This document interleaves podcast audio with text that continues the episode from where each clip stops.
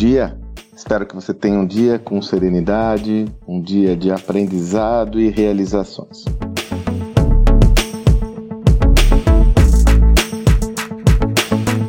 Gravo essa mensagem na segunda-feira e toda segunda-feira, só para lembrar, é o dia da semana que eu compartilho a minha newsletter de conteúdo onde eu estruturo um conteúdo de uma forma mais profunda sobre algum tema relevante que eu vejo a necessidade de articular e compartilhar com você.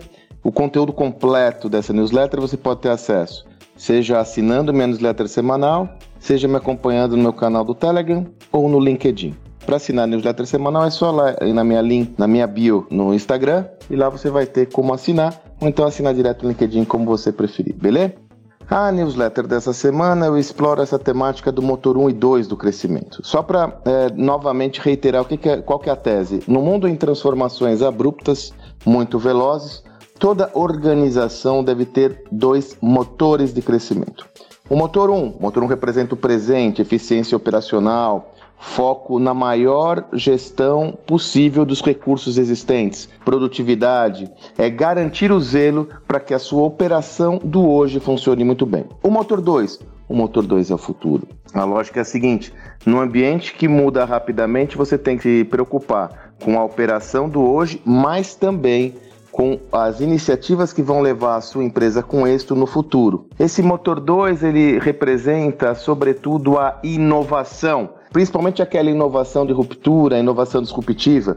E você tem que construir essa lógica do motor 2, iniciativas orientadas a esse motor 2 com desprendimento, que alguma dessas iniciativas pode inclusive representar o fim do motor 1. É a conhecida tese da destruição criativa do filósofo austríaco Schumpeter, que diz que é melhor você destruir o seu próprio negócio construindo um novo do que ser alvo fácil para que um concorrente o faça. Essa é a tese. Você tem vários tipos de motor 2, como laboratórios de inovação, investimento em startups, programas de parceria. Mas o que eu quero me dedicar no meu áudio de hoje é como eu encerro a minha newsletter. Essa lógica do motor 1 e 2 vale para a empresa, mas vale para você como indivíduo. Você tem que construir uma lógica de desenvolvimento pessoal orientada a extrair o maior valor possível da sua ação no dia a dia mas você não pode deixar de se preocupar com a construção do seu futuro. Adquirindo conhecimento, testando novas teses, olhando uma perspectiva futura para o seu desenvolvimento pessoal. Ou seja, o motor 1 e 2 vale para a vida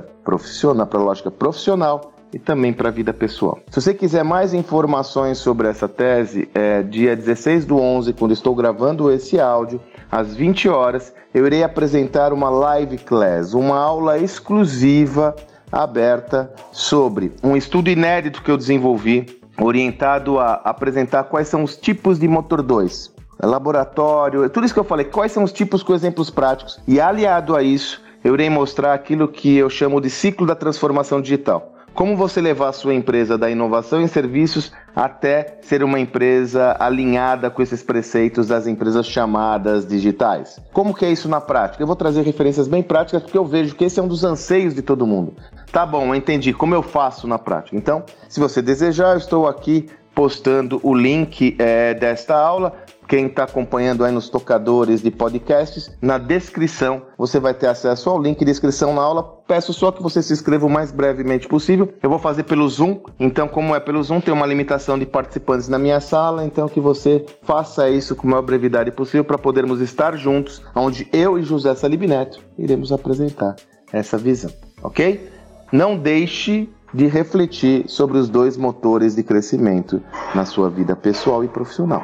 Amanhã, inclusive, vou gravar um áudio sobre um conceito de Stephen Covey, produção e capacidade de produção que ajudam a enunciar essa visão, principalmente na perspectiva pessoal, ok? Mas por enquanto eu lhe convido para assistir nossa aula. Vai ser muito legal e continuar me acompanhando por aqui. Você tenha um excelente dia e até amanhã.